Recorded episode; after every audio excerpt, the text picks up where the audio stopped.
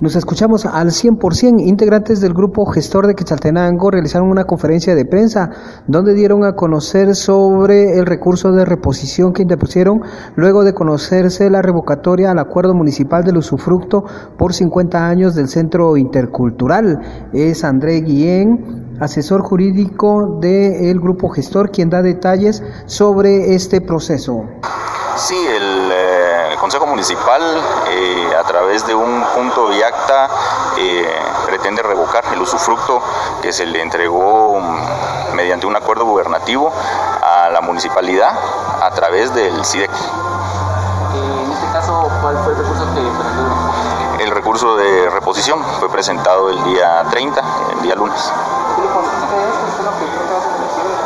Sí, digamos, el, el, acuerdo municipal establece cinco puntos por los cuales ellos consideran que se puede revocar el usufructo eh, entregado a, al CIDEC.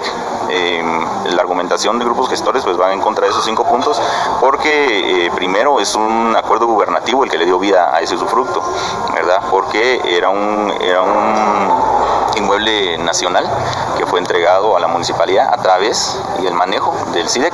Entonces, eh, la municipalidad sí tiene, es la propietaria, pero es a través del CIDEC y pues como lo mencioné anteriormente, el CIDEC está, está formado por varias instituciones y la municipalidad es una de ellas. Entonces, el, el camino que se tuvo que haber tomado es dentro del CIDEC, no como municipalidad y un voto, por decirlo así, fuera de.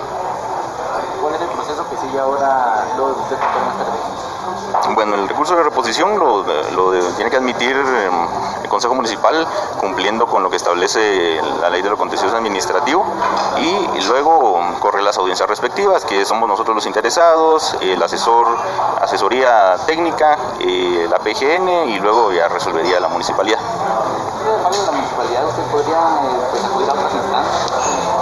Sí, posterior, posteriormente a la resolución de consejo en relación al recurso de reposición, que es un recurso administrativo, eh, ya se tienen procesos administrativos e inclusive constitucionalidad, constitucionales para poder accionar si ellos resuelven en contra de lo que uno está pidiendo. También dieron a conocer que desde inicios de año se desconoció la representación del representante de Grupo Gestores ante el CIDEC, Armando Castillo, y fue nombrado un nuevo representante. Regreso a cabina como nos escuchamos.